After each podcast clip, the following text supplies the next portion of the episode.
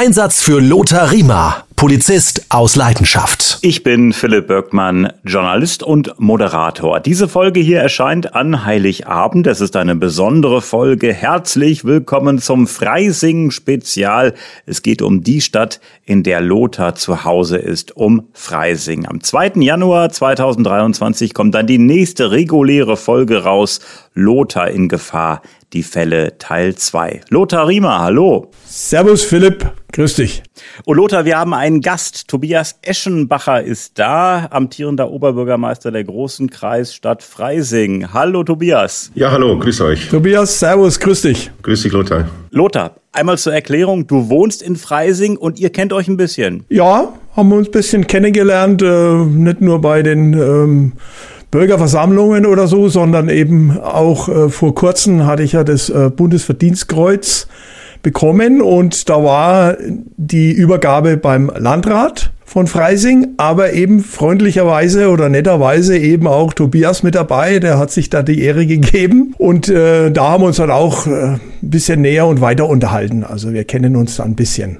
Tobias, äh, Lothar hat es gerade gesagt, er hat das Bundesverdienstkreuz äh, bekommen. Was würdest du sagen, was war so der ausschlaggebende Grund, weswegen er das Bundesverdienstkreuz erhalten hat? Was hat er geleistet? Also nachdem ich ja das äh, nicht verleihe, kann ich jetzt äh, nicht genau sagen, was am Ende der ausschlaggebende Grund war. Ich kann nur sagen, dass es verdient war.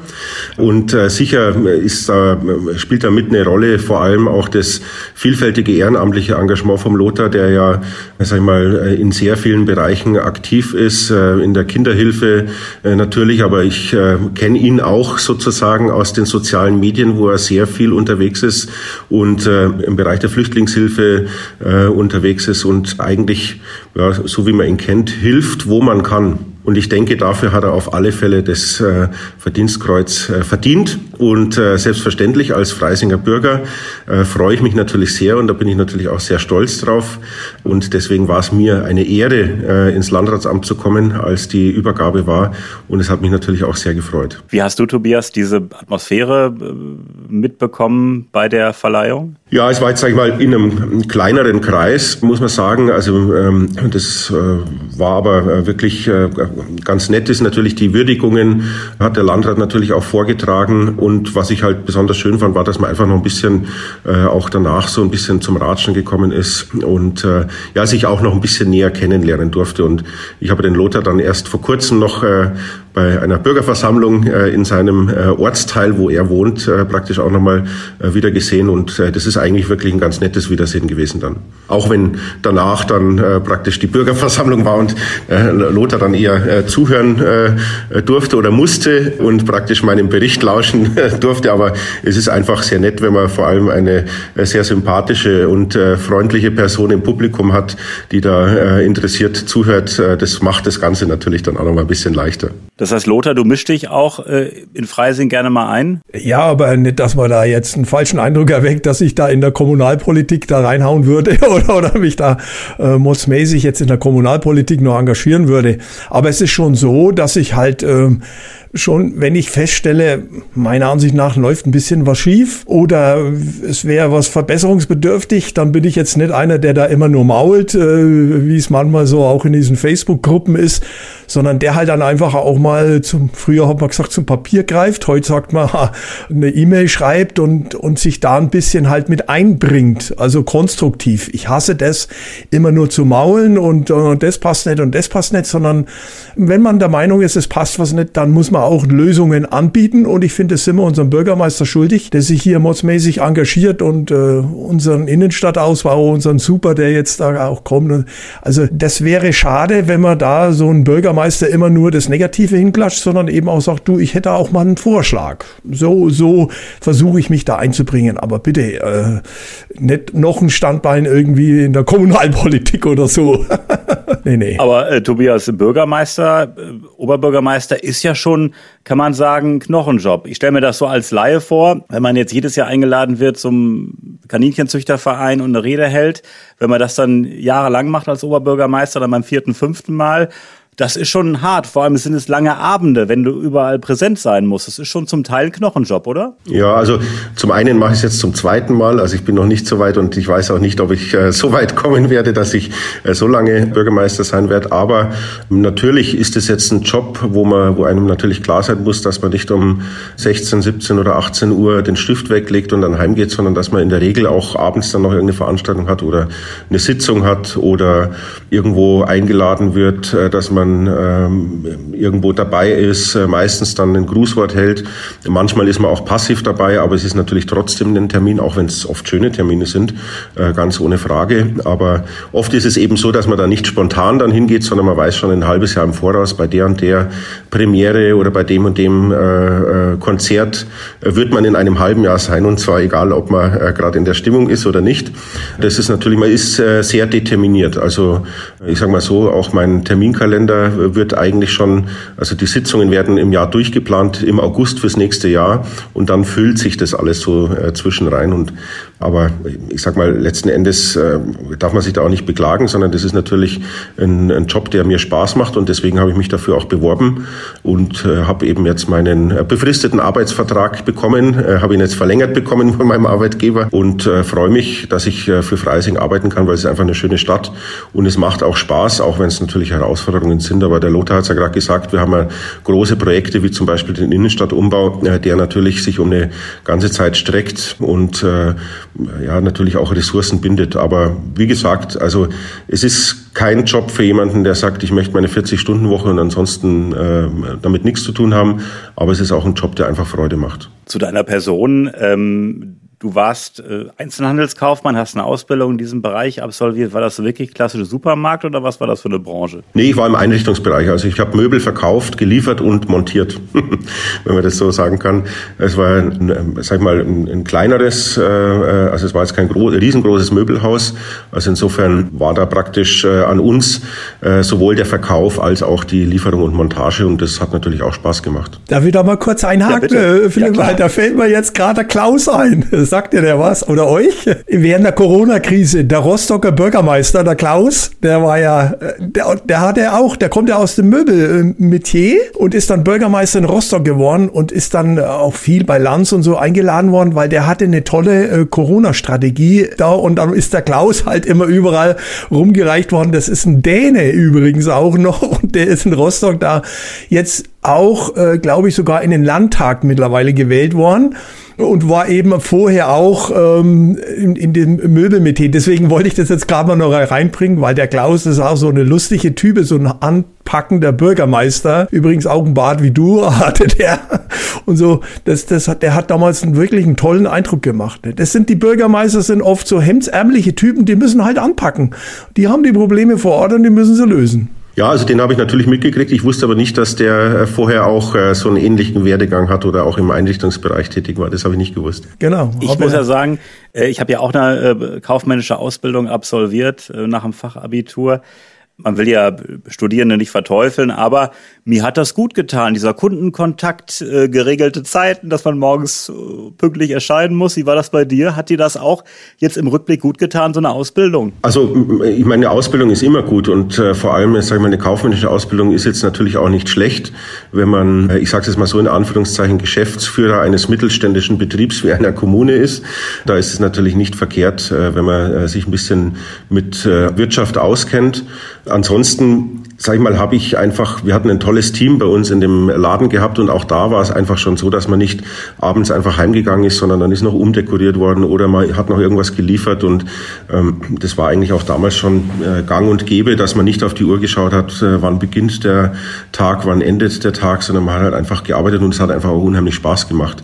Und auf der anderen Seite lernt man natürlich auch im, gerade im Einzelhandel, wie man zum Beispiel mit Reklamationen umgeht und äh, damit hat man natürlich in der Politik auch relativ viel zu tun, sage ich mal, ein Beschwerdemanagement, wenn man das so sagen darf. Wie ging es denn nach der Möbelausbildung für dich weiter? ja, ganz spannend. Ich habe dann mit einem äh, Kollegen eben aus dem Einrichtungshaus zusammen eine Gastronomie aufgemacht, eine Kaffeebar was auch sehr spannend war, also dann auch selbstständig zu sein. Ich war dann praktisch der geschäftsführende Gesellschafter von uns beiden und habe mich dann sozusagen auch um die Zahlen gekümmert und es war Gott sei Dank, hat es eigentlich von Anfang an äh, wirklich gut funktioniert, habe aber auch wahnsinnig viel gelernt dabei.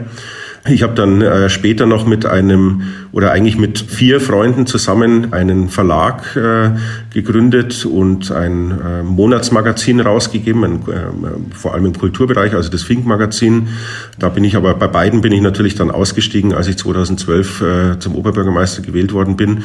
Und beides gibt's aber noch. Also ich sag mal, gelegentlich äh, schaue ich auch noch in meine ehemalige Bar und besuche meinen Partner.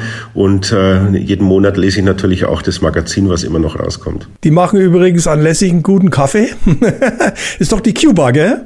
Oder bin ich da falsch informiert? Richtig, so ist es. Genau. Die haben eine tolle Terrasse jetzt draußen mit unserer neuen Fußgängerzone. Liebe ich das mit meiner Frau da. Äh, trinken wir in der Cuba immer einen Kaffee. Die haben tolle Kaffeesorten. Und, äh, und den Fink lese ich auch immer, bin aber noch nicht mit aufgenommen worden. Ich habe mich ein paar Mal beworben, habe denen geschrieben, schreibt doch mal was über unser Kinderhilfswerk oder so irgend sowas, aber da bin ich bis jetzt nicht reingerutscht. Naja, gut, ist halt so. Aber die Zeitung ist trotzdem cool. Ja, es ist wahrscheinlich, weil in Freising ist einfach so wahnsinnig viel los, dass die Zeitschrift immer sehr voll wird, aber da würde ich einfach sagen, einfach nicht aufgeben. Ich bin zwar nicht mehr mit drin, aber insofern äh, glaube ich, das lohnt sich schon, da dran zu bleiben politisch Karriere zu machen. Ist das äh, sehr zeitintensiv, ähm, sehr aufwendig, ähm, weil ja, junge Leute in die Politik zu bringen, das schreckt die vielleicht so ein bisschen ab, dass die sagen, ach, ich habe eigentlich wenig Freizeit, Work-Life-Balance. Wie war das bei dir? Ähm, hat das in den ersten Jahren, jetzt kostet es eh viel Zeit und Kraft, hat das da schon, war das schon sehr zeitintensiv? Ich habe äh, tatsächlich gelernt, dass man ähm, eigentlich eine politische Karriere nicht anstreben kann mit dem Ziel, man wird Politiker, sondern äh, ich sag mal, in den meisten Fällen ist man zur richtigen Zeit am richtigen Ort und letzten Endes ist, glaube ich, man sollte dann in die Politik gehen, wenn man was sich engagieren will und was machen will, aber nicht mit dem Ziel, dass man dann Berufspolitiker wird, weil das geht dann meistens oder sehr oft, äh, sag mal, äh, daneben, weil bis dahin ist natürlich auch eine lange Zeit. Also ich bin nicht in die Politik gegangen, um Berufspolitiker zu werden, sondern ich habe mit 17 äh, angefangen, mich politisch zu engagieren, äh, bin so langsam da äh, rangegangen, habe ja Veranstaltungen organisiert und einfach, weil es mir halt Spaß gemacht hat und weil ich das halt gerne gemacht habe und mich mit Themen auseinandergesetzt. Wir haben tolle Referenten eingeladen, haben uns das angehört und uns damit auseinandergesetzt.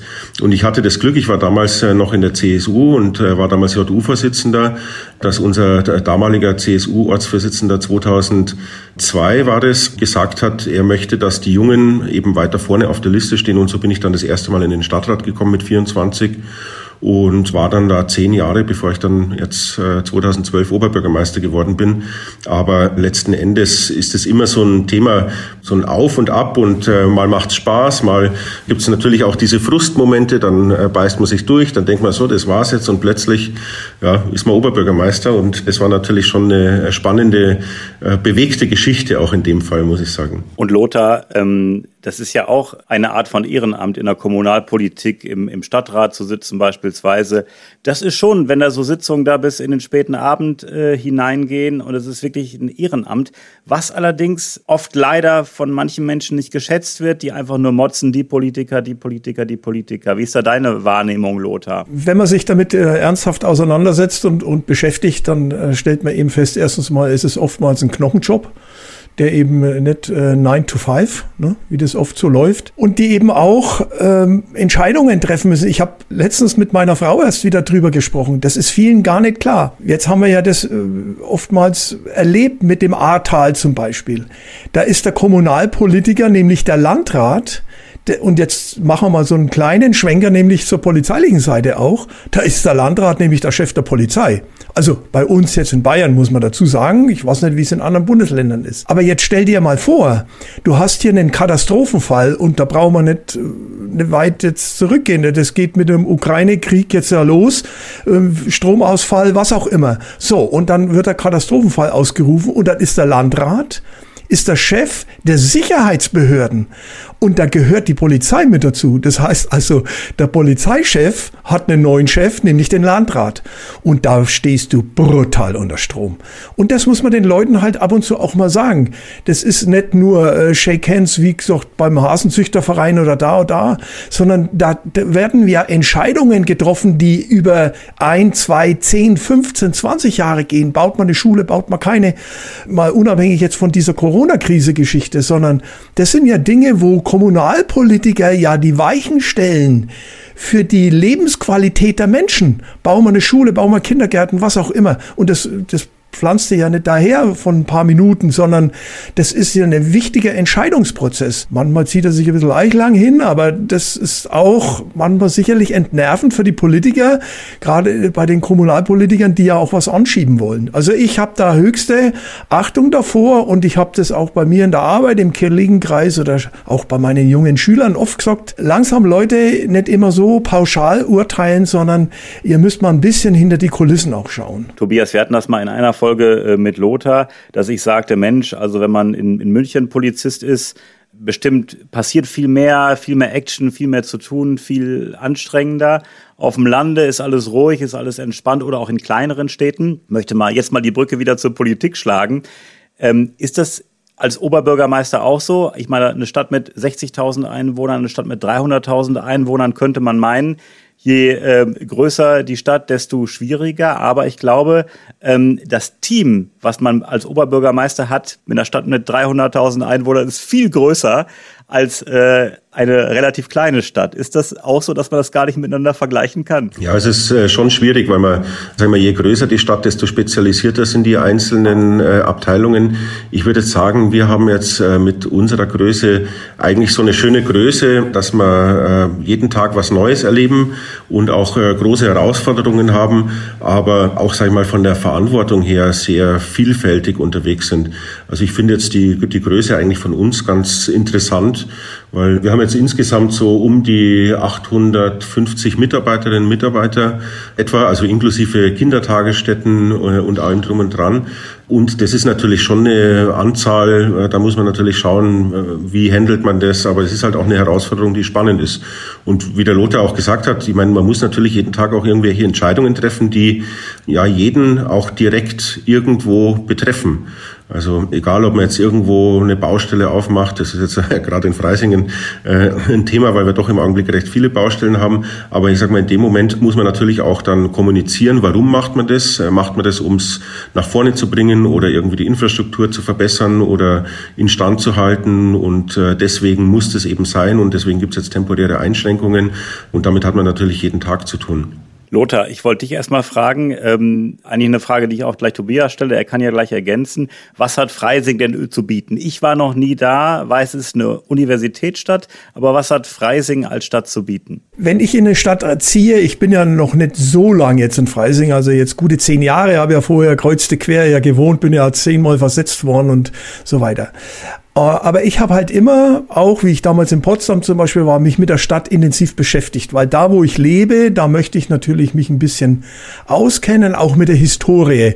Und ich war überrascht, welche äh, Historie Freising hat. Also erstens mal, die großkotzigen Münchner geben ja immer Motzmann an mit ihrer Stadt. Freising ist ja viel älter wie, wie äh, eben München und hat eben eine brutal äh, Geschichte, eine interessante Geschichte im religiösen Bereich jetzt. Jetzt kommen wir sagen, oh Gott, Religion ist im Moment ja so ein bisschen ein No-Go-Thema, aber es ist schon so, dass wir hatten ja zwei große zwei große Hügel, nenne ich sie mal, nämlich den Weinstephaner Hügel und unseren Domberg, wo die Klöster gegründet worden sind. Ich will jetzt gar nicht auf die Geschichte so mordsmäßig eingehen.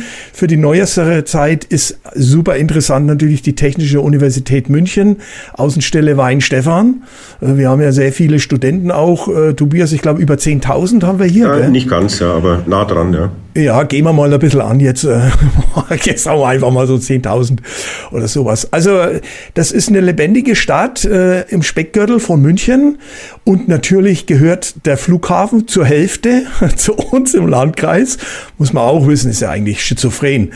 Durch den Flughafen München geht die Landkreisgrenze. Also die eine Hälfte geht äh, nach äh, Freising, Landkreis äh, und die andere geht rüber nach Erding, was, was äh, zu der schizophrenen Situation führt, dass äh, verschiedene Dienststellen äh, zuständig sind, nämlich oftmals je nachdem, auf welcher Grenze du dich befindest am Flughafen. Ne? Also der Flughafen bindet äh, sehr viel Kräfte, Personal, ist ja auch ein Wohnraumproblem, deswegen in Freising. Wir sind halt äh, eine Stadt, die wahnsinnig attraktiv ist, nicht nur fürs Leben, wo die Isar durchfließt und mit einem wunderschönen Gebiet, sondern eben auch attraktiv für Arbeitsplätze. Aber das heißt auf der anderen Seite natürlich, und da kommt der OB ins Spiel, natürlich Schulen, Kindergärten, Wohnraum bezahlbarer und so weiter. Das ist unser großes Problem, denke ich im Moment, Tobias. Ne? Ja, also es ist natürlich äh, schon die große Herausforderung. Also äh, vor allem der Wohnraum natürlich äh, und das Thema Verkehr. Das sind, sage ich mal, so die beiden Hauptaspekte, mit denen wir uns auseinandersetzen müssen. Natürlich, wir haben die Probleme, die auch die äh, Stadt München hat. Vielleicht ja, sag mal, im, im ganzen Speckgürtel eigentlich. Also man muss sagen, in der ganzen Metropolregion München hat man eigentlich diese Themen. Man hat zu viel Verkehr, man hat zu wenig Wohnraum, äh, das Preisniveau ist so hoch, dass man natürlich auch irgendwie schauen muss, wie kann man ähm, einkommensschwachen Haushalten helfen, mittlerweile auch sogar, sag ich mal, fast äh, normal verdienenden Haushalten. Wie kann man dort eine Perspektive bieten, es äh, auch den Leuten zu erklären, dass es nicht mehr das klassische Einfamilienhaus gibt, was irgendwo neu geplant wird, sondern man natürlich versuchen muss, auch äh, sagen wir, verdichtet zu bauen, gleichzeitig aber nicht sich soziale Probleme zu schaffen, indem man zu dicht baut. Also das ist schon so ein bisschen, äh, ich sag mal, so eine Gratwanderung, die man bei uns hat. Und da spielt natürlich auch der Flughafen eine Rolle. Ich meine, ähm, letzten Endes bestimmt er natürlich auch irgendwo die Entwicklung der Stadt. Also es gibt das äh, Fluglärmschutzgesetz, wo uns äh, durch den Flughafen, äh, sag ich mal, Teile des Stadtgebiets einfach entzogen worden sind, um dort Wohngebiete zu bauen. Und äh, das stellt uns natürlich schon auch vor große Herausforderungen.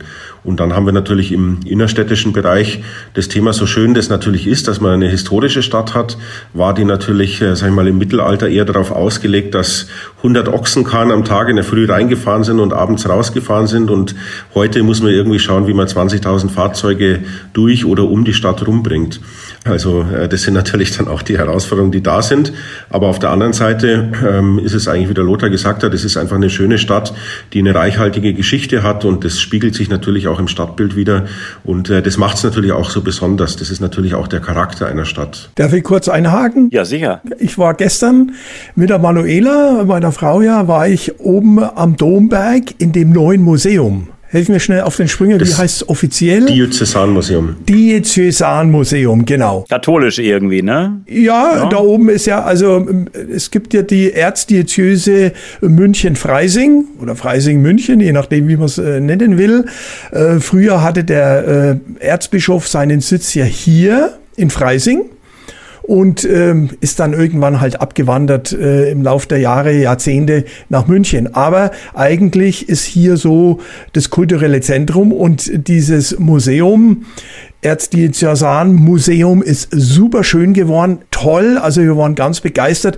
Jetzt für einen Lutheraner wie mich ist es natürlich ein bisschen schwierig mit diesen ganzen äh, Devotionalien und, und äh, Ausstellungsstücken, naja, aber vom äh, kulturellen her super und das bauliche, das ist ein Traum. Ist wirklich ein Traum. Mit Blick über die Stadt, große Glasfront. Oh, super geil, wenn ich das jetzt mal so äh, aus dem Bauch raus sagen darf. Und Tobias, äh, ihm ist gerade ein Begriff gefallen, äh, Wein Stefan, kenne ich aus dem Supermarktregal.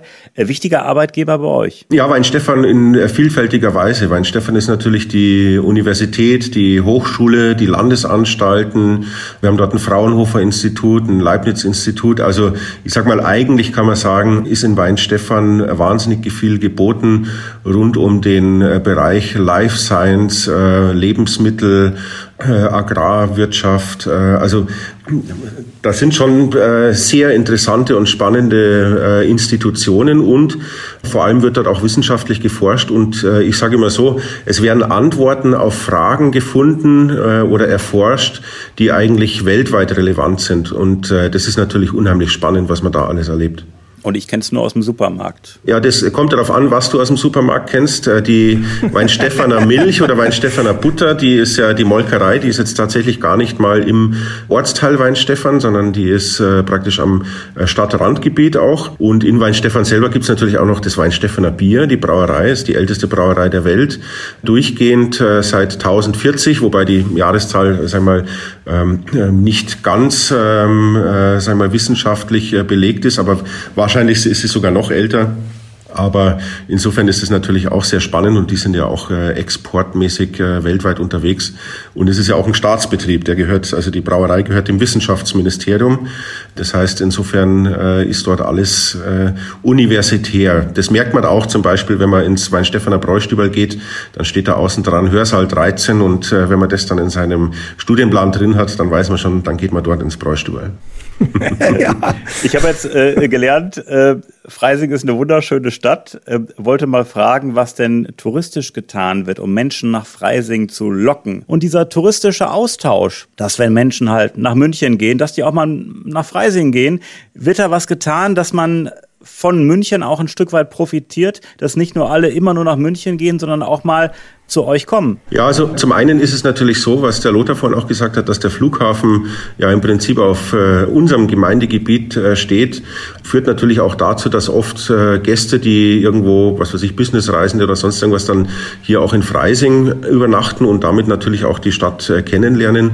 Und ansonsten ist natürlich schon immer ein Austausch auch geboten. Also wir machen natürlich unsere ähm, Angebote auch in München publik und äh, schauen natürlich auch, dass wir Tagestouristen bekommen, die nach Freising Freising schauen, sich zum Beispiel eben das Diözesanmuseum anschauen, aber eben auch ansonsten die Stadt erleben. Wir haben praktisch den Isar-Radweg, der praktisch äh, an der Stadt vorbeiführt und äh, auch da ist natürlich eine schöne Station, die man in Freising machen kann durch die Stadt, wenn ich korrigieren darf, durch die Stadt. Das ist nämlich das Tolle, Tobias, dass du mit dem Fahrrad ja letztendlich an der Isar durch die Stadt fährst.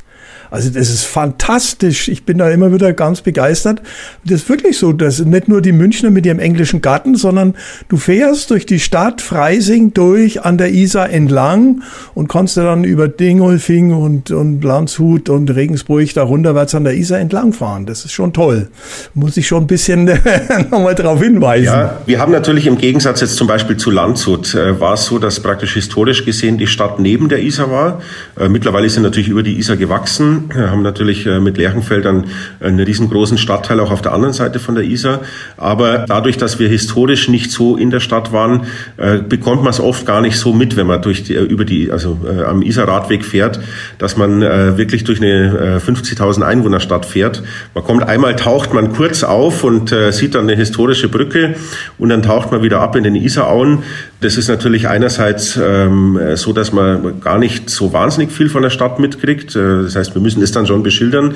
Auf der anderen Seite ist es natürlich eine wahnsinnige Qualität, dass wir einfach, äh, sag mal, in drei Minuten von äh, allen Teilen irgendwo bist du sofort an der Isar und kannst da äh, kilometerweit äh, laufen oder mit dem Rad irgendwo hinfahren. Das macht es natürlich schon toll. Also insofern haben wir einfach auch die Isar als Naherholungsgebiet äh, gleich direkt vor der Haustür, äh, eigentlich mitten in der Stadt, wie es der Lothar natürlich schon richtigerweise gesagt hat. Ja, ich muss mal noch eine kurze, ähm, mal ein Feedback von meinen zwei äh, Sheriffs. Der eine war äh, Dienststellenleiter in Texas und der andere in Georgia. Die haben mich beide ja besucht und äh, haben dann hier auch gewohnt. Äh, der eine hat sogar mit seinem Sohn, einem Arzt, äh, eine Biertour gemacht, äh, weil sie natürlich am Oktoberfest waren.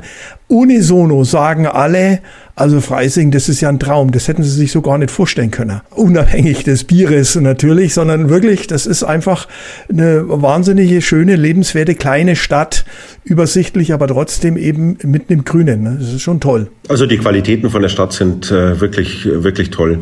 Und äh, weil du das äh, vorhin noch gefragt hast, Philipp, welche äh, Themen wir natürlich auch für den Tourismus machen. Der Lothar hat es vorhin gesagt, wir machen natürlich einen riesengroßen Umbau der Altstadt, wo wir zum einen natürlich alles äh, äh, auf Vordermann bringen, sanieren, teilweise Leitungen aus den 1930er Jahren äh, auswechseln, aber auf der anderen Seite dort äh, sagen wir, die Aufenthaltsqualität auch deutlich erhöhen. Wir haben einen, einen Bach, der war seit äh, Ende des 19. Jahrhunderts zugedeckt. Und den haben wir jetzt aufgemacht und da sollen natürlich dann auch die Gäste an den Stufen sitzen und, keine Ahnung, sich ein Eis oder einen Kaffee kaufen.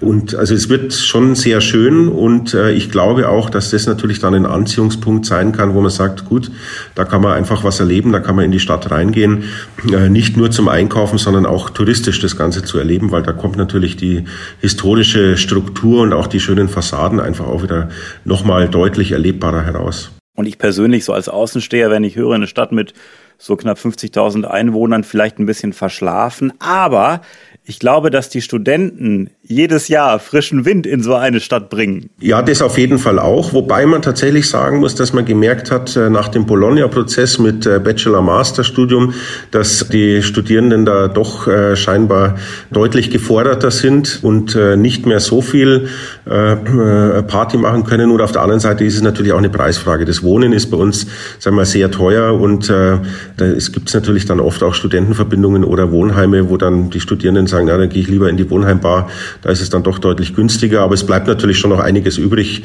wo man dann in den Kneipen äh, auch die ein oder andere äh, sagen wir, Studentenkneipe erkennen kann. Aber das wollte ich noch mal kurz ansprechen. Das Wohnen, wir wollen ja nicht nur über negative Sachen sprechen, aber ich kenne das halt von hier, Münster auch eine Studentenstadt. Und früher war es immer so, ähm, dass die, die sagten, ich möchte ein bisschen Geld sparen, ich gehe dann ins Umland, baue da ein Haus.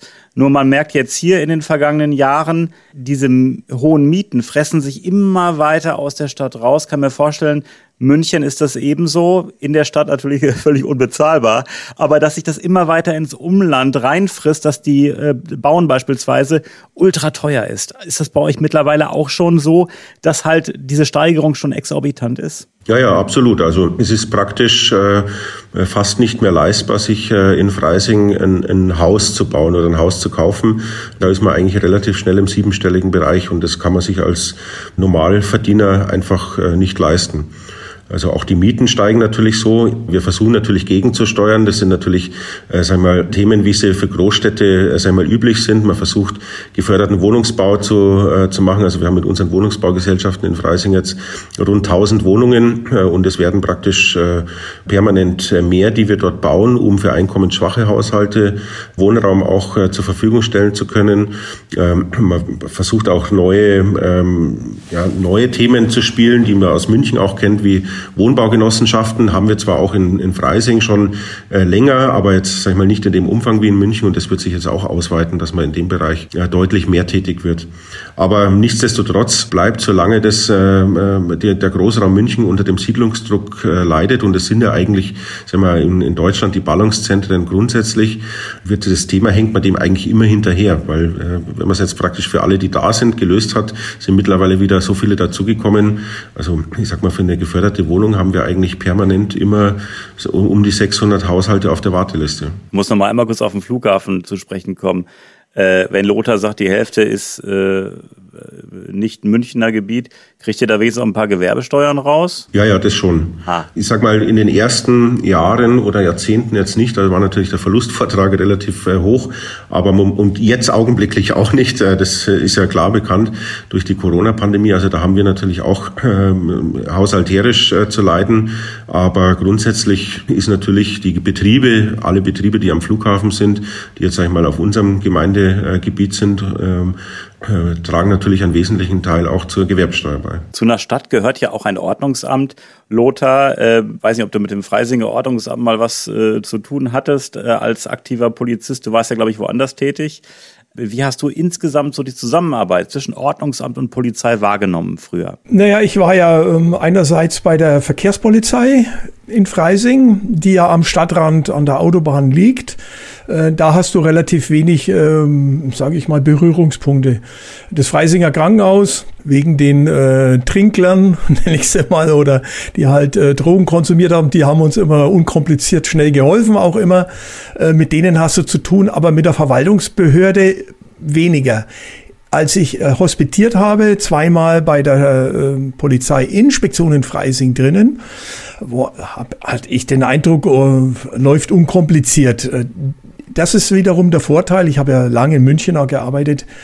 Denke mal, der Vorteil auch, da kennt man sich untereinander. Was es ist halt eine relativ kleinere Stadt. Will jetzt nicht sagen eine kleine Stadt, aber da kommst du eher zur Rand. Und jetzt bringe ich einen ganz aktuellen Fall und da breche ich mal die Lanze für den Standesamtschef, den Herrn Mitterhofer. Das muss ich jetzt mal deutlich sagen. Also ich betreue ja ehrenamtlich, wie du gesagt hast, ukrainische Flüchtlinge und da habe ich eine Familie, äh, die jetzt die Frau, eine, also es sind Vietnamesen, die hatten einen Laden in Odessa und mussten halt mit ihrem Kleinkind flüchten. Und ähm, die Dame hat jetzt, die Frau hat jetzt das zweite Kind bekommen. Vollkommen unkompliziert in Freising äh, im Krankenhaus und so weiter abgelaufen. So, jetzt geht's aber darum, das Kind standesamtlich anzumelden. Und dann gehen die Probleme los ähm, mit der vietnamesischen Schreibweise, ja, nein und so weiter. Und ich muss die ja überall anmelden, in allen möglichen Bereichen. Und da hat mir der Standesamtsleiter, äh, mit dem habe ich gesprochen und mit seiner Fachbearbeiterin bin ich persönlich schnell rein und sage, Leute, ihr, ihr müsst mir jetzt einfach mal helfen, unkonventionell. Und das hat er gemacht. Und dann haben wir innerhalb wirklich einen Tag alle Dokumente gehabt, die ich jetzt brauche, weil ich muss ja vom Kindergeld anfangen über Hartz IV, äh, was weiß ich was. Also ich habe allein fünf Behörden, die ich da informieren muss und da brauche ich diese Dokumente. Und wenn ich die aber nicht hab, dann funktioniert's nicht. Und wenn der Behördenleiter sagt, nee, jetzt gehst du mal deinen ganz normalen Weg, äh, das wollte ich damit nur mal sagen. Das geht natürlich unkompliziert oftmals, äh, wenn es zum Kreisverwaltungsreferat in München gehst, da wartest du schon mal wochenlang und dann hast du halt irgendeinen Sachbearbeiter, der sagt, Herr Riemer, wer sind Sie denn überhaupt oder so. Verstehst du?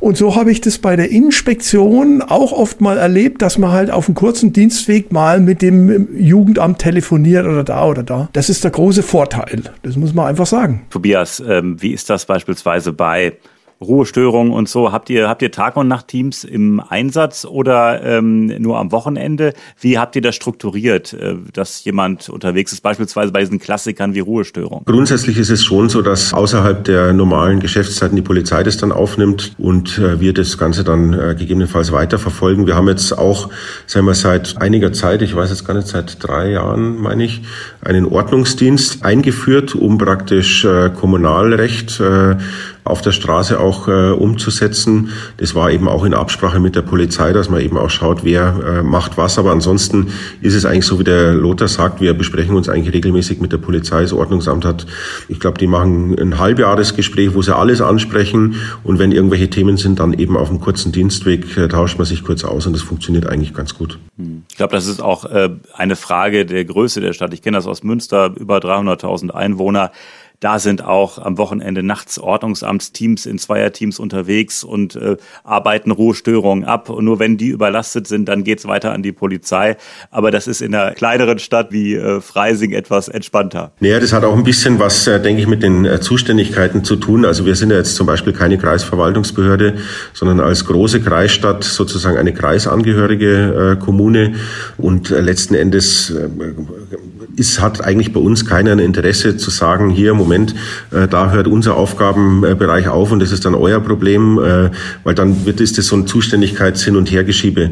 Äh, natürlich haben wir so Themen wie äh, Ruhestörung und dann äh, tauscht man sich halt aus und sagt, ja gut, könnt ihr da mal in der Nacht vorbeifahren und äh, umgekehrt äh, könnt ihr da mal gucken, äh, was ist da der Hintergrund.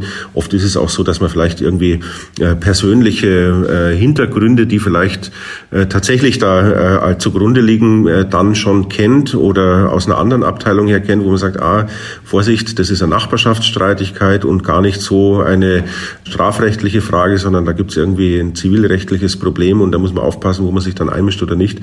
Aber das funktioniert eigentlich ganz gut, dass man sich da gut austauscht äh, mit der Polizei. Wie hast du die äh, Polizei in den vergangenen Jahrzehnten so als Bürger, jetzt als Oberbürgermeister wahrgenommen?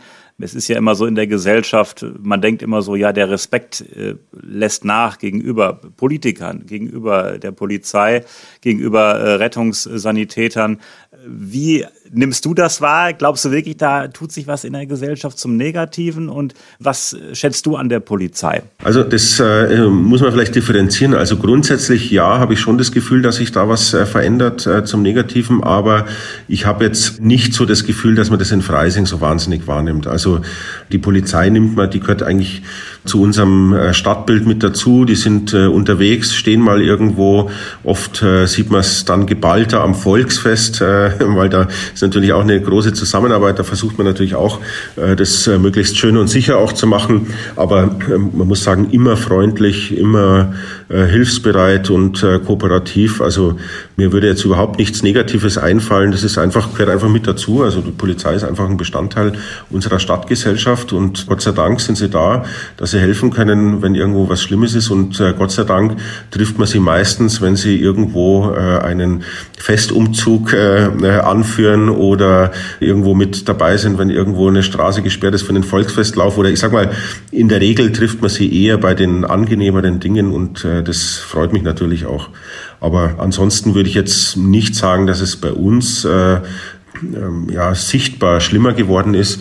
Aber grundsätzlich kriege ich das natürlich schon mit, dass die äh, Themen schwieriger geworden sind. Natürlich auch äh, für die Politik. Also ich meine, ich kann mich jetzt selber persönlich nicht beklagen, aber äh, natürlich kriege ich das auch mit von den Kolleginnen und Kollegen. Und klar gibt es auch mal irgendjemanden, der mir einen, äh, einen Brief schreibt, äh, meistens dann je anonymer, desto äh, umfangreicher in den Inhalten, aber in der Regel auch so, dass man sagt, meines gehört halt mit dazu.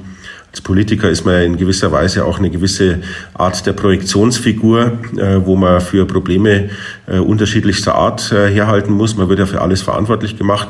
Und gerade als Kommunalpolitiker ist man ja direkt vor Ort und ist direkt dran. Das heißt, ich bin natürlich der erste Ansprechpartner für die Leute, die ja, sag ich mal, nicht so schnell an einen Landrat, Bundestagsabgeordneten oder äh, Landtagsabgeordneten rankommen, wobei ich natürlich für die schon die Lanze brechen muss, dass die auch Sprechstunden und sowas machen. Also die sind schon auch vor Ort. Aber natürlich ist man als äh, Bürgermeister oder als Gemeinderat oder Stadtrat sehr schnell erster Ansprechpartner und dem Bürger oder der Bürgerin ist es natürlich egal, wer jetzt zuständig ist für welche Straße. Wenn da die Straße kaputt ist und ein Schlagloch, dann wende ich mich halt an die nächste Behörde und sage, macht's mal. Ja? Und wir müssen dann gucken, wie wir das weiterverteilen.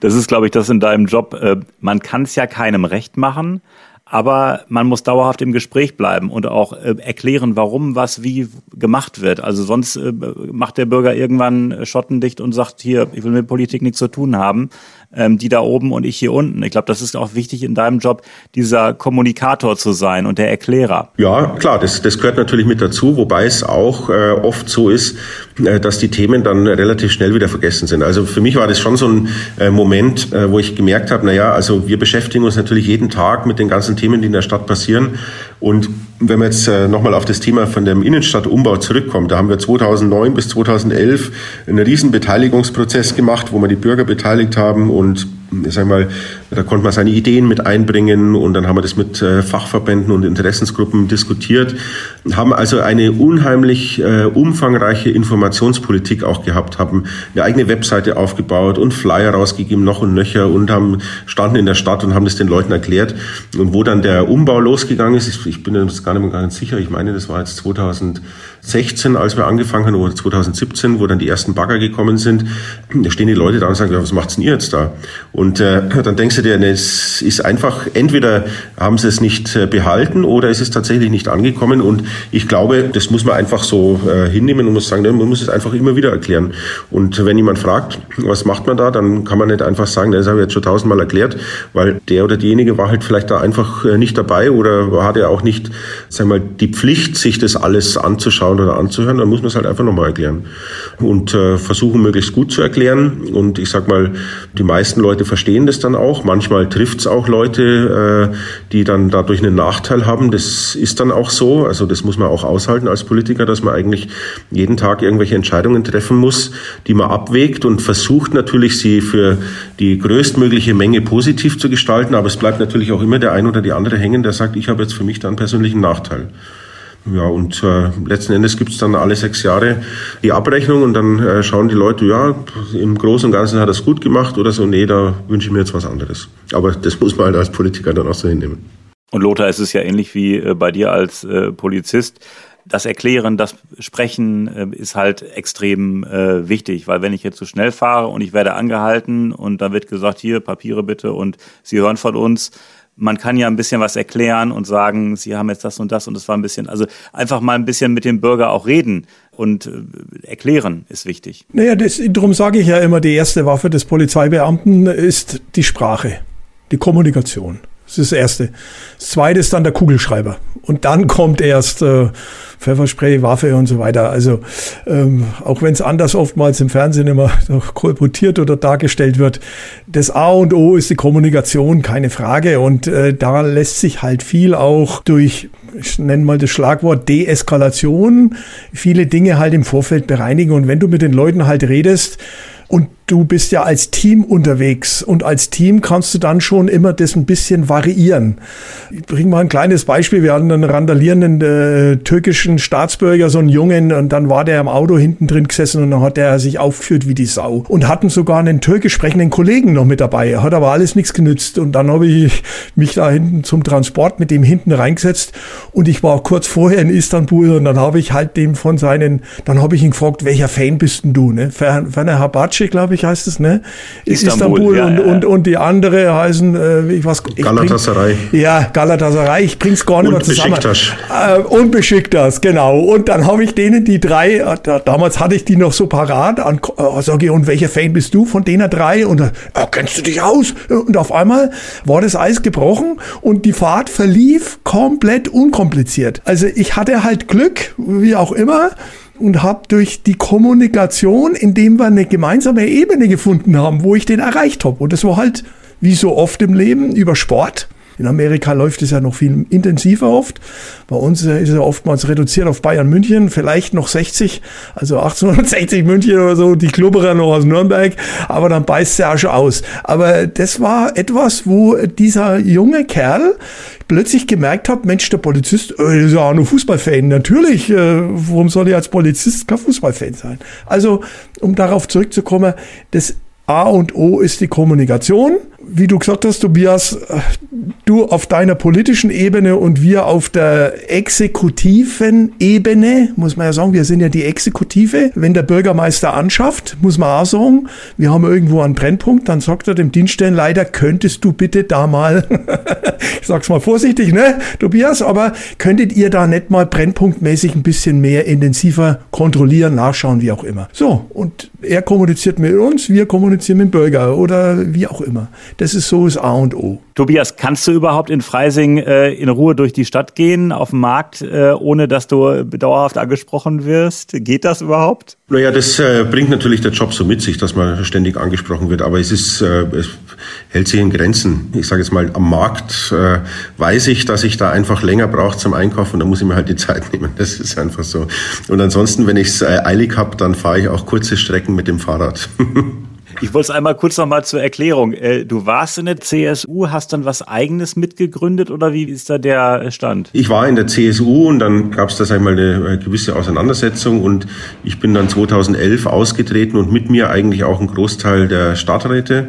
Und äh, wir haben dann ein, eine eigene Wählervereinigung gegründet und äh, für die bin ich dann 2012 als Oberbürgermeister ins Rennen gegangen. Damals nicht mit dem Ziel, äh, die Wahl zu gewinnen, sondern eigentlich war das Ziel, dass wir uns bekannt machen als neue Vereinigung, haben aber dann gemerkt, dass das relativ schnell eine interessante Dynamik angenommen hat. Und äh, dann, wie ich es eigentlich eingangs schon mal gesagt habe, dann war ich plötzlich Oberbürgermeister. Und es war dann schon sehr spannend und habe dann auch in dem Wahlkampf ein tolles Team gehabt. Das sind immer mehr geworden. Und 2014 ist dann auch unsere Gruppierung als stärkste Fraktion aus der Wahl hervorgegangen und ist es auch 2020 wieder bestätigt worden. Also sowohl ich als Oberbürgermeister als auch der, äh, die Stadtratsfraktion. Ist übrigens ein Phänomen, Entschuldigung Philipp, wenn ich da noch kurz einhake, finde ich, ist ja ein interessantes Phänomen, dass in den letzten Jahren, Jahrzehnten, in der Kommunalpolitik sich solche Bürgervereinigungen oder halt Gruppierungen zusammentun und dann oftmals das Stadtoberhaupt äh, bilden. Das ist ja in, in Nandelstadt zum Beispiel, wo ich vorher mal ein Haus hatte, ist ja jetzt der, der Bürgermeister relativ neu auch da, ähm, auch nicht von diesen klassischen äh, Parteien. Also das ist schon ein Phänomen, was in den letzten Jahren aufgekommen ist, oder? Ja, aber das hängt eigentlich hauptsächlich auch mit der äh, Kommunalpolitik zusammen, die natürlich sehr stark einfach direkt äh, vor Ort tätig ist und oftmals gar nicht viel mit der Bundes- oder Landespolitik äh, zu tun hat, sondern äh, ja, da, da versucht man sich auch irgendwie ein bisschen frei zu schwimmen und manchmal ist es so, dass äh, die Bundes- oder Landespolitik da ihres dazu tut, dass man sagt, ja, jetzt hier wähle ich jetzt äh, die und die Partei, weil mir die jetzt besonders gut gefallen hat, weil sie sich besonders gut äh, äh, generiert hat. Aber oft, also ich sage mal, gerade in der Kommunalpolitik ist es so eine Persönlichkeitswahl, äh, dass eigentlich die Partei äh, völlig irrelevant ist. Also es ist auch nicht selbstverständlich, dass praktisch äh, der Nachfolger äh, immer dieselbe Partei hat. Oft ist es auch so, dass man einfach einen Wechsel hat, weil äh, die Person plötzlich eine andere ist. Und ja, also auch beim Stadtrat ist es ja so, man sieht es ja mit. Also ich war ja mein Leben lang immer Wahlhelfer, bis ich selber gewählt worden bin als Oberbürgermeister. Und da kriegst du das natürlich auch mit, dass wahnsinnig äh, aufwendig gewählt wird zwischen den Listen und man kann nicht sagen, also im Regelfall kann man eigentlich nicht sagen bei einer Kommunalwahl, äh, so da habe ich jetzt einen Wahlzettel von einem Wähler der Partei X äh, vor mir, sondern das kann man da eigentlich gar nicht rauslesen, weil da kreuz und quer, den einen kennt man aus dem Sportverein, den anderen hat man mal in der Zeitung gesehen, mit dem dritten hat man mal geredet, geredet, der war ihm sympathisch. Mit dem vierten hat man geredet, der war ihm nicht sympathisch, deswegen hat man nicht gewählt. Also so, so funktioniert es eigentlich in der Kommunalpolitik und deswegen ist es eigentlich auch gar nicht so erstaunlich, dass äh, oftmals äh, auch parteilose äh, Kandidaten gewählt werden. Ich weiß gar nicht, ob ich das richtig sehe, ihr könnt mich ja korrigieren, aber ich glaube, dass diese Bindung zu Parteien in den vergangenen Jahren, jetzt haben wir schon eine politische Diskussion, eher nachgelassen hat. Also früher, also bei uns im Münsterland galt immer dieser Spruch, also sie hier auf dem Lande, nicht in der Stadt Münster, sondern eher so äh, drumherum. Man kann einen Besenstiel schwarz anmalen und er wird gewählt. Ähm, ich glaube, in Bayern äh, sonntags morgens in die Kirche und dann wird äh, CSU gewählt, katholisch CSU, Arbeiter, eher SPD. Ähm, diese Bindung hat echt extrem nachgelassen, dass die Leute halt ähm, bisschen mehr nachdenken, auch welche Person ist da, ähm, dass die einfach sprunghafter sind. Früher hat der Vater das gewählt, der Sohn wählt das auch. Ist das eine Entwicklung, die ich so beobachtet habe, oder würdet ihr mir da zustimmen? Ich würde zustimmen, ja. ja also ich, ich würde jetzt mal sagen, ähm, es hängt immer so ein bisschen an den Themen auch ab. Also wir haben ja auch eine Themenvielfalt und die Bereitschaft, äh, Wechsel zu wählen, ist einfach höher geworden. Es gibt nicht mehr diese Traditionswähler oder nicht mehr so viel. Und man sucht sich das halt auch raus. Und oftmals ist es so, es gibt irgendeine Partei, die ist jetzt an der Regierung und wenn sie einen guten Job macht, dann färbt es nach unten ab. Wenn sie einen schlechten Job macht, färbt es halt auch nach unten ab. Ja. Und äh, insofern ist das ja immer so ein, so ein Wechselspiel. Und äh, klar muss man vielleicht auch sagen, dass in der Vergangenheit auch, sage ich mal, so ein bisschen die, die Grenzen etwas äh, verschwommener geworden sind. Und damit tut man sich natürlich auch äh, schwerer als äh, früher, wo es so äh, knallharte Auseinandersetzungen in jedem Thema gegeben hat. Und da war es klar, es gab nur schwarz oder weiß. Ja. Äh, und dann ist man entweder auf der einen Seite oder auf der anderen Seite. Aber dadurch, dass die Parteienlandschaft auch vielfältiger geworden ist, äh, erfordert es natürlich auch eine höhere Kompromissbereitschaft, dass man praktisch auch eine Mehrheit bekommt. Weil wir reden ja immer noch von einem demokratischen System, wo man um Mehrheiten ringen muss und sich diskutieren muss. Und das sehen wir jetzt auch in der aktuellen äh, Regierungskoalition in Berlin, die ja, sage ich mal, von den, vom Grundverständnis der Parteien sehr vielfältig aufgestellt sind, aber natürlich gemeinsam die Verantwortung haben, ein Land zu reagieren, regieren. Und äh, da äh, und das auch noch in einer Krise. Und da muss natürlich der ein oder andere über seinen Schatten springen. Und wenn er einen klassischen äh, Wähler hat, der seiner Partei zugeordnet ist, der äh, ist dann relativ schnell enttäuscht, dass er sagt, naja, der hat mir jetzt zu viel Kompromisse äh, ist er mir eingegangen, aber das ist halt nun mal das Spiel in der Demokratie. Ich muss auch jeden Tag Kompromisse eingehen. Ich habe keine Mehrheit im Stadtrat, das heißt, ich muss die Dinge ausdiskutieren und muss dann auch selber sagen, ja, hätte ich mir jetzt selber anders vorgestellt, aber im Großen und Ganzen bringen wir wir die Stadt voran. Und ich denke, das hat natürlich zugenommen. Um da nochmal einzuhaken, aber ich glaube, in vielen Fällen ist es ja ganz gut, wenn, wenn Koalitionen sich bilden, wenn man abwägt, nicht, dass eine Partei oder einer praktisch dann komplett durchregiert und äh, nicht nach links und rechts schaut. Davon lebt ja Demokratie, von Kompromissen. Es ist ja nicht so wie in Großbritannien, äh, einmal die Konservativen, dann so die, äh, was war das, die Sozialdemokraten, die, nee, die Tories und die, und die, wie heißen die anderen? Labour. Labour? Labour, Labour, genau. Äh, genau, Labour auf der anderen Seite, so oder so. Und äh, in Deutschland halt diese Kompromisse, diese Koalition ist ja nicht unbedingt schlecht. Und da bedingt natürlich auch mit sich, dass manche Prozesse, weil man erstmal abwägen muss, vielleicht ein kleines bisschen länger dauern, aber das ist halt Demokratie und da muss halt jeder Bürger Verständnis für haben, finde ich. Ja, sie sind halt dann auch nachhaltiger, die Entscheidungen, weil wenn jeder sich gehört fühlt und sagt, ja, meine Argumente sind auch gehört worden, dann muss er nicht unbedingt äh, Recht äh, bekommen oder so oder nachher dann äh, die Entscheidung mit beeinflussen, aber zumindest äh, hat er gewusst, naja gut, also ich bin jetzt nicht einfach von Haus aus, es war nicht von vornherein klar, wie abgestimmt wird und deswegen bin ich zumindest gehört worden. Ich muss ganz ehrlich sagen, ich finde es jetzt gar nicht so schlecht. Es ist zwar manchmal anstrengend und klar ärgert man sich manchmal drüber, wenn man seine äh, Sachen nicht eins zu eins durchgebracht hat, aber auf der anderen Seite finde ich, ist es halt eben ein großes, großer Wert, den wir äh, bei uns haben mit der Demokratie, wo man eben um die besten Entscheidungen ringt und äh, dann eben auch manchmal Kompromisse eingehen muss und um zu schauen, dass man den größtmöglichen Nutzen für den größtmöglichen Teil der Bevölkerung auch hinbekommt. Tobias, musstest du denn schon mal die Polizei rufen äh, oder aus irgendeinem Grund privat irgendwie wegen irgendwas oder hast du da im Grunde genommen oder wurdest du mal angehalten von der Polizei als Jugendlicher vielleicht? Also gibt es da irgendeine Geschichte vielleicht, die du uns verraten kannst? ich hatte, ja, kann ich, kann ich schon eine Anekdote erzählen. Äh, ich hatte mal, wo ich bei der Bundeswehr war, hatte ich mir mal einen Opel Kadett, äh, Baujahr 77, also der hat das gleiche Jahr gehabt wie ich, äh, gekauft und der war von dem Vorbesitzer, also den habe ich relativ günstig gekauft, der war schon relativ alt und den hat irgendein Vorbesitzer mit so schwarzer Dispersionsfarbe angemalt. Also der hat ausgeschaut wie so ein Fahrzeug aus einem Mad Max-Film, sage ich jetzt mal. Ne? Ist auch nicht besonders schnell gegangen äh, und da bin ich eigentlich jedes Mal, wenn ich auf der Autobahn war, bin ich angehalten worden und einmal hatte ich eine ganz äh, nette Geschichte. Äh, da bin ich von der Zivilpolizei angehalten worden und äh, die waren zu viert im Auto, haben mich dann zu viert äh, angehalten, natürlich Führerschein, Fahrzeugpapiere und so weiter.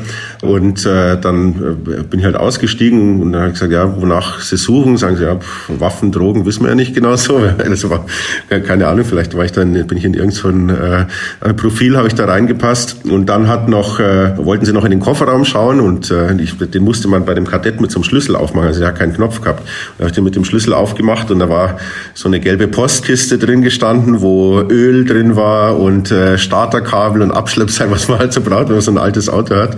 Und dann hat der äh, Polizist das sich alles angeschaut und dann habe ich gesagt, hm, passt. Dann habe ich den Deckel wieder zugemacht und er hat gesagt, ach ja, und äh, Warndreieck und Verbandskasten haben es auch gehabt. Und ich gesagt, ja, da im Koffer. Und ja, dann passt schon. Aber ich habe dann im Nachhinein hab ich mir dann gedacht, ich weiß gar nicht, ob ich das habe. Und habe dann später nachgeschaut und tatsächlich habe ich es nicht gehabt. Da habe ich einfach Glück gehabt. habe mir das aber dann im Nachgang natürlich äh, noch zugelegt und äh, in diese Kiste mit dazugelegt.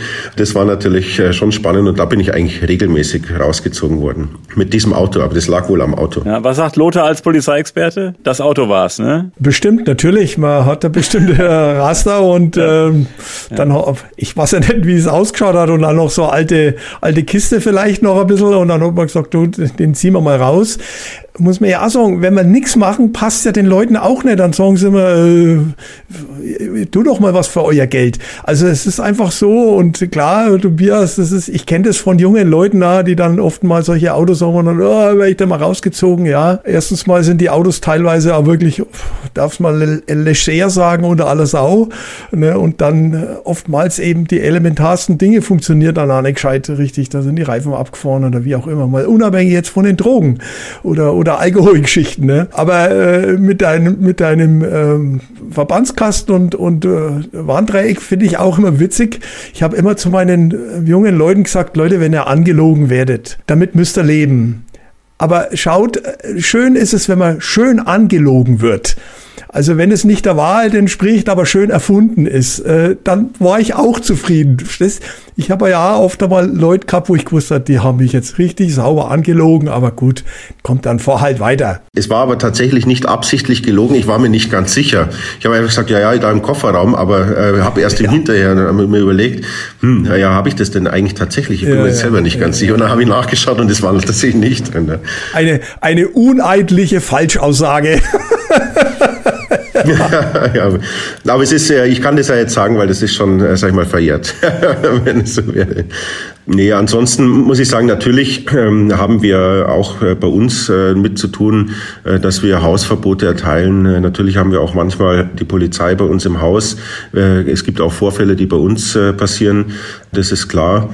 Ich habe auch, als ich die Gastronomie gehabt habe als Wirt, habe ich auch gelegentlich mal Polizei rufen müssen, weil sagen wir, auch solche Vorfälle auch waren. Aber ich sag mal, im, im, im Großen und Ganzen ist es jetzt nicht alltäglich zumindest. Und das ist ja schon mal ganz gut. Aber am besten ist ja auch die Polizei, ähm, die man halt gar nicht so bewusst wahrnimmt. Aber es ist immer wichtig, wenn was ist, ruft man an und dann drei Minuten später stehen sie auf der Matte. Das ist so, das ist ja wie bei der Feuerwehr, kriegt man relativ wenig mit, außer wenn man mal Tatütata irgendwo hört arbeiten oft im Hintergrund, man kriegt es als Bürger nicht so mit, aber wenn man sie wirklich mal braucht, wenn es wirklich mal soweit ist, dann sind sie da und das finde ich halt äh, ja bemerkenswert. Ja, das war bei uns auch ganz spannend, wo wir das Hochwasser 2013 gehabt haben.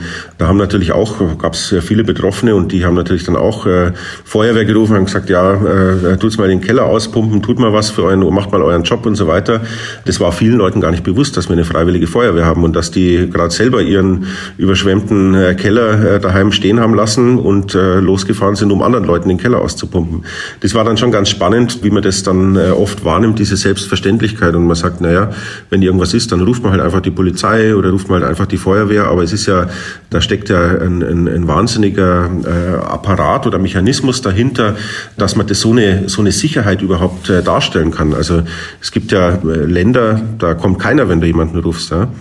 Also das äh, muss man sich vielleicht auch immer wieder mal vor Augen äh, führen, wie gut es am Ende dann doch bei uns funktioniert, auch wenn es manchmal recht bürokratisch ist. Ich wollte noch auf einen kurzen ähm, einen Schlenkerer noch mal zurück machen wegen den Behörden, äh, weil du vorhin auch gesagt hast, mit der Polizei zu tun, weil man ab und zu mal jemand ins Haus rufen muss. Das ist übrigens auch ein, eine Entwicklung, die mir ein bisschen Sorgen bereitet.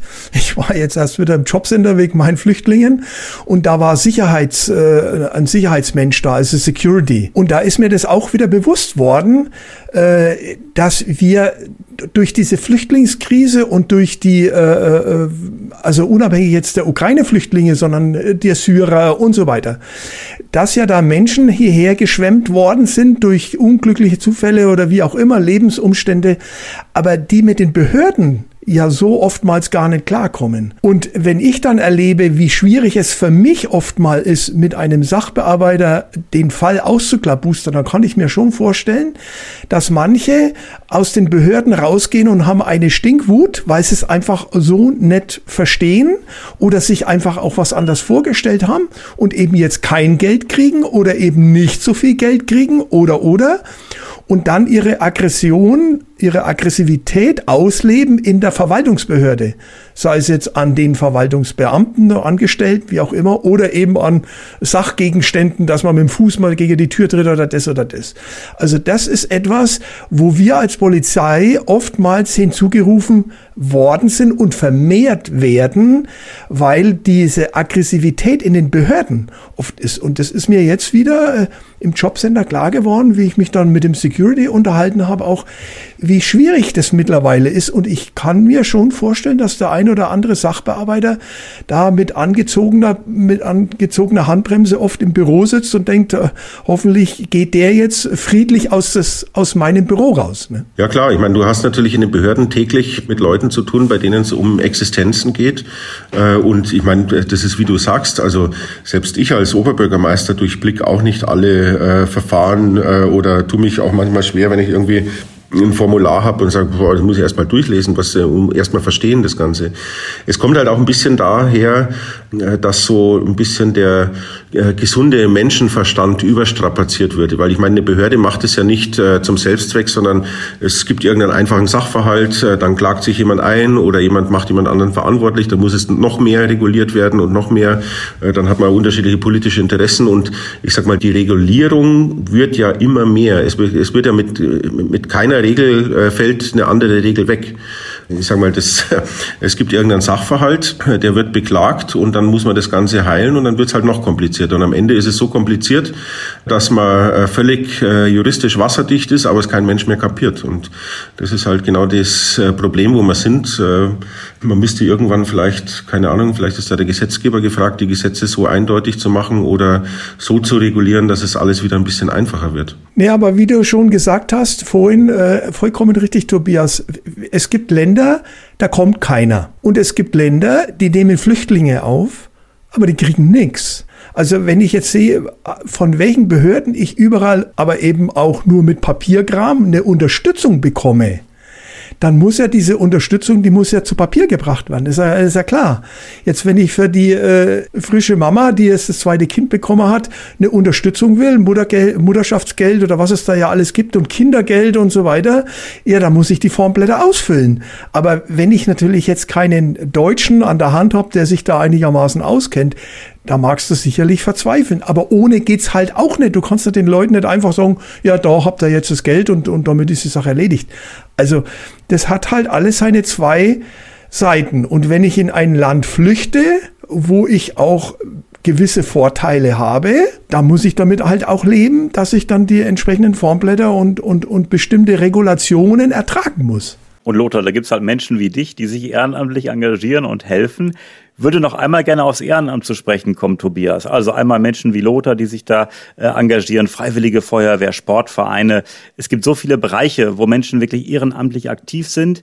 Wie wäre Freising ohne ehrenamtlich aktive Menschen? Würde die Stadt überhaupt noch funktionieren? Ich glaube, das ist äh, nicht nur in Freising spezifisch, sondern das ist überall. Ich glaube, ohne Ehrenamtliche würde die ganze Gesellschaft nicht funktionieren. Wir haben ja, ich meine, wie es der Lothar auch jetzt gerade schon gesagt hat, wir haben ein, ein einzigartiges Solidarsystem bei uns in, äh, in Deutschland.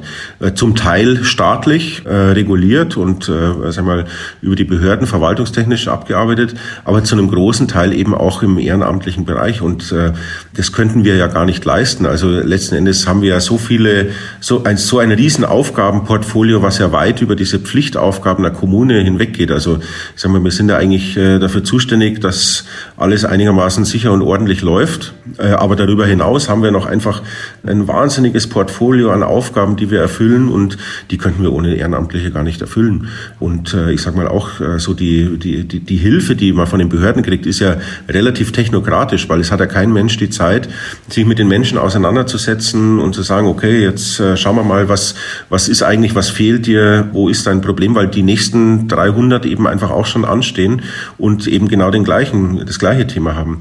Und da braucht es einfach äh, Menschen wie ein Lothar, die dann einfach sagen, du pass auf, ich habe jetzt, ich nehme jetzt ein bisschen Zeit, ich äh, schaue mir jetzt an, was ist dein Bedürfnis und ich helfe dir jetzt da ein bisschen äh, durch diesen Behördendschungel äh, durch zum Beispiel. Ja. Oder auch mit der, mit der Freiwilligen Feuerwehr. Ähm, wenn wir eine Berufsfeuerwehr hätten, dann äh, bräuchten, das kostet uns gleich mal ein paar Millionen Euro im Jahr.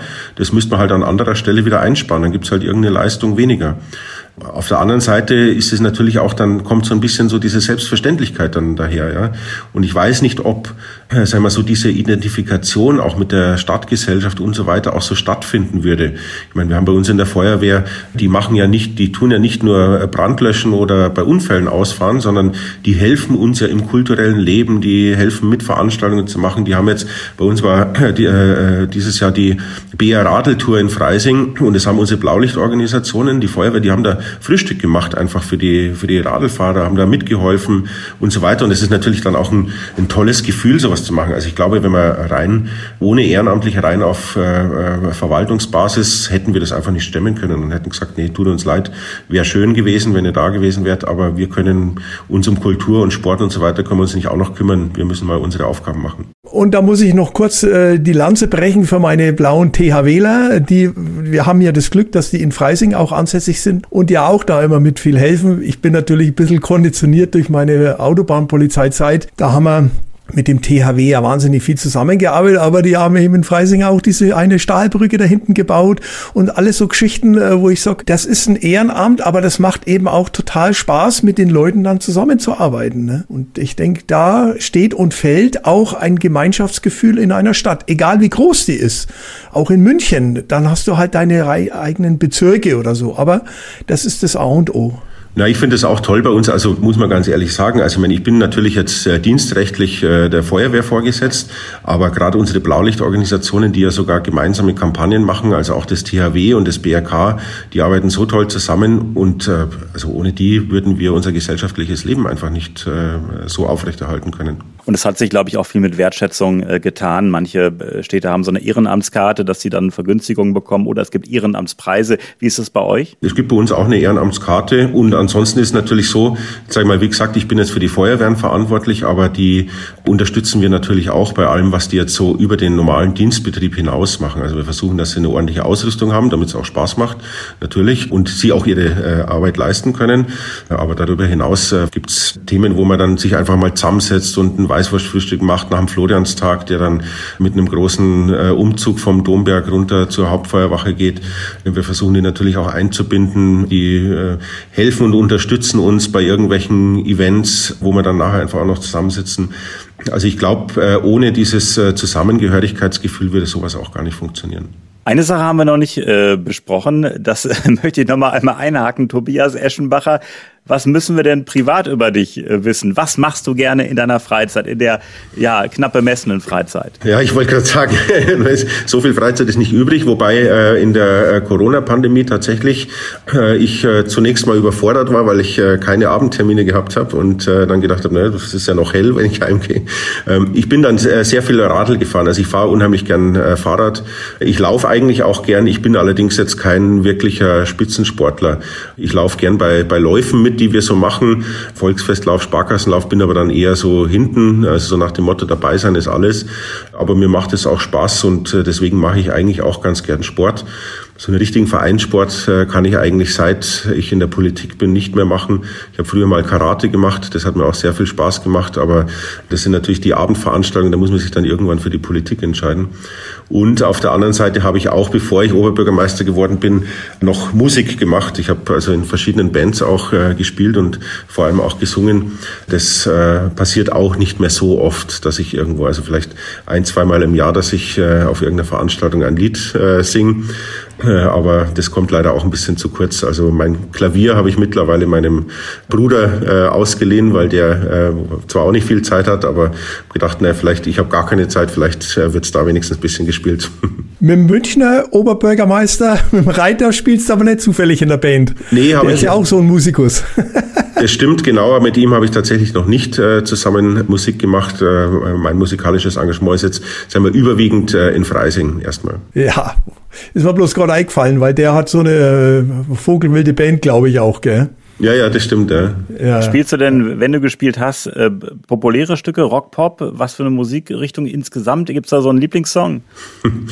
Also das ist eigentlich auch eine relativ vielfältige äh, Karriere. Also ich habe in der Schule angefangen, klassisch äh, einen Gesangsunterricht zu nehmen, habe dann da auch mal äh, Teile aus Schuberts Winterreise gesungen. Ich habe dann äh, später eine Classic-Rock-Coverband äh, gehabt, wo wir in den Pfarrheimen gespielt haben, wo wir eigentlich so ja, so äh, Klassiker aus den äh, 80ern äh, gespielt haben. Dann bin ich irgendwann mal zu einer äh, Rockband dazu gekommen. Da war ich dann auch äh, eben als äh, Sänger. Da war man eigentlich sogar relativ äh, gut unterwegs und auch relativ erfolgreich. Und dann war irgendwann so der Sprung, wo man gesagt hat, naja, wollen wir das jetzt vertiefen oder nicht? Und ich gesagt, nee, also ich will eigentlich nicht hauptberuflich als Musiker werden, sondern ich will auch die Politik ein bisschen machen. Dass ich dann hauptberuflich Politiker geworden bin, das wusste ich damals noch nicht oder werden würde. Und dann habe ich mit meinem äh, Partner aus der äh, Gastronomie der ist ein guter und schon seit äh, Jahrzehnten äh, Jazzpianist und hat äh, da in verschiedensten Formationen spielt er da eigentlich auch in Italien und der Schweiz und so. Und wir hatten dann eigentlich so ein bisschen so Jazz und Bluesrock gemacht und es war eigentlich dann auch eine, eine nette Band, wo ich eigentlich bis zur Wahl dann mitgespielt habe. Und ja, also seitdem manchmal noch irgendwo, dass ich mit einsteige oder ähm, kleinere, äh, mal einzelne äh, Stücke irgendwo singen oder ja, aber da ist jetzt leider nicht mehr so viel Zeit dafür. Aber das kann ich mir vorstellen, dass da ab und zu mal der Wunsch kommt, also wir möchten keine Festansprache, könntest vielleicht einen Song singen. kommt das schon mal vor oder eher nicht? Ja, ich glaube eher selten, weil meine Ansprachen sind immer äh, relativ kurz und deswegen glaube ich auch relativ beliebt, weil ich glaube, man will die Politiker ja. nicht allzu lange hören, außer bei der Bürgerversammlung, da wissen die Leute, auf was sie sich einlassen, dass sie praktisch von mir einen relativ umfangreichen Vortrag hören. Aber ansonsten bin ich jetzt, äh, glaube ich, äh, nicht für ausschweifende Reden bekannt und ich glaube, das ist auch in Ordnung so. Stimmt. Lange Reden sind die Folter der, der, Akt. Also, wie hat es der Beckstein mal gesagt? Die, ein, lange Reden sind äh, die moderne Art der Folter. Tobias Eschenbacher war unser Gast heute. Lothar, gibt's da was zu sagen? Nee, ich denke, wir haben relativ viel den Gemüsegarten umgepflegt. Und ich habe mir vorgenommen, ich komme mal nach Freising. Lothar war ja schon mal in Münster, in meiner Heimat hier. Äh, und da müssen wir mal einen Gegenbesuch machen, Lothar. Genau, haben wir einen tollen Durchzug gemacht in Münster, war super, inklusive Nachtwächter. Führung, ja. Äh, Nachtwächterführung, ja, und äh, gutes Bier getrunken auch und so, war richtig spaßig. Ja, natürlich, der Philipp kommt auch mal runter. Äh, vielleicht können wir ja mal zusammen ein Bierchen trinken. Ja, beides können wir hier auch anbieten, Nachtwächterführung und Bierchen. Wein Stefan. Wir haben zwei Brauereien, Hofbrauhaus ah, okay. Äh, Freising haben wir auch. Ah, jetzt habe ich schon ein bisschen Durst bekommen. Äh, ich sage an dieser Stelle vielen Dank, Tobias Eschenbacher. Danke, dass das geklappt hat, trotz seines doch äh, sehr, sehr vollen Terminkalenders. Ich kann das nachvollziehen als Oberbürgermeister. Das ist, äh, ist schon wirklich, wir haben es mehrfach gesagt, ein Knochenjob. Ein Termin jagt den anderen. Vielen Dank, dass du dir die Zeit genommen hast. Finde ich großartig. Und äh, Lothar, äh, nochmal Glückwunsch zum Orden, zum Bundesverdienstkreuz. Das ist wirklich, muss man sagen, ich glaube, ich habe das irgendwann mal gelesen, also die Menschen äh, im Gegensatz zur Gesamtbevölkerung sind das 0,03 Prozent oder so, die so ein, so ein Kreuz überhaupt bekommen. Ja, danke, aber nochmal, das ist immer eine Gemeinschafts-, ein Gemeinschaftsprojekt und ich habe es halt jetzt stellvertretend für alle meine Helferinnen und Helfer bekommen. So sehe ich das. Aber es war trotzdem eine Ehre oder ist eine Ehre für mich. Und äh, Tobias, schön, dass du mit dabei warst, mal für unseren Podcast. Ich hoffe, es hat auch ein bisschen für dich jetzt Spaß gemacht, äh, sowas mal zu machen. Ist einmal eine andere Art äh, der Werbung auch für dein Amt, für dein tolles, wichtiges Amt in unserer Stadt. Und ich denke, das äh, war eine kurzweilige Geschichte. Ja, vielen Dank. Also hat mir auch Spaß gemacht und euch natürlich auch für die weiteren Podcast-Folgen, die ich auch, wann, wenn ich Zeit habe, auch gerne mal äh, zum Beispiel im Auto oder auch so äh, mal mitverfolgen werde. Also ich fand jetzt auch die, den Bericht aus Moskau zum Beispiel ganz spannend und sehr interessant. Vielen Dank auch, dass ich heute da sein durfte und euch alles Gute. Und eine letzte Frage habe ich noch an beide. Die hatte ich noch in meinem äh, Kopf, aber habe ich vergessen zu stellen. Tobias, Jetzt kannst du mal beweisen, dass du eine kurze Rede machen kannst, eine sehr kurze. Ähm, in kurzen, knappen Sätzen, was ist so deine Vision? Was ist dein Wunsch für Freising für die kommenden Jahre? Okay, also im Prinzip den Wunsch für Freising, an dem arbeite ich ja schon seit zehn Jahren. Und wenn man die nächsten zehn Jahre sich anschaut, dann äh, gibt es noch einiges zu tun. Ich sage mal, mein großes Projekt, mit dem ich in die Politik gegangen bin, das war eigentlich der Innenstadtumbau. Da habe ich jetzt äh, die, das große Privileg, dass ich das äh, auch umsetzen darf in der Funktion als Oberbürgermeister. Es gibt aber noch weitere äh, Projekte, Projekte, gerade was den Ausbau des Radverkehrs, äh, den Ausbau rund um des Bahnhofsareals, wo wir jetzt äh, mit einem Projekt in die internationale Bauausstellung äh, München, die jetzt aktuell praktisch beginnt, einsteigen wollen. Und da gibt es noch einiges zu tun. Und Lothar, deine Wünsche für Freising, für deine Heimat für die nächsten Jahre? Ja, dass es so liebens- und lebenswert bleibt, äh, wie sie ist. Kurz und knapp. Dankeschön, Tobias. Danke, Lothar. Servus beieinander. Ciao. Danke. Ciao.